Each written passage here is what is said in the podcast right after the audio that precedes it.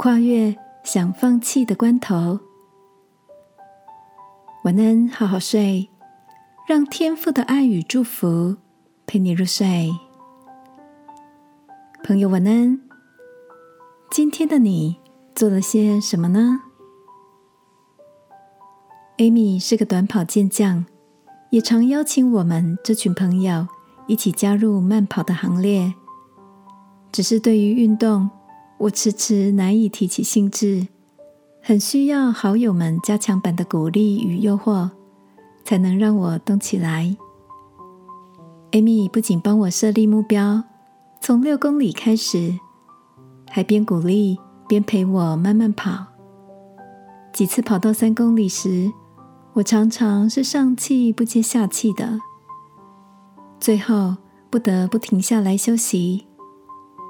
艾米一边跟我分享调整呼吸、正确跑步的方法，一边告诉我，其实跑步过程中的心态更为重要。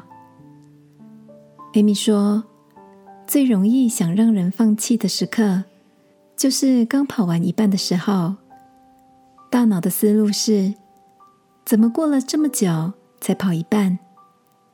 但只要再坚持一下。告诉大脑说已经一半了，你会发现之后的旅程比想象中的简单。亲爱的，在努力的过程中，你也有过路途太遥远、感到疲倦、想放弃的时候吗？加油，你已经完成了其中的一部分呢。圣经希伯来书鼓励我们：信心是对还没有看见的事很确定。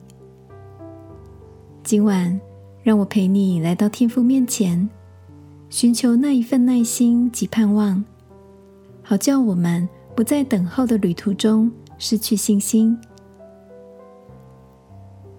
亲爱的天父，我虽然不知道未来。但我知道你掌管明天，求你帮助我用忍耐和坚持踏出信心的下一步。祷告，奉耶稣基督的名，阿门。晚安，好好睡。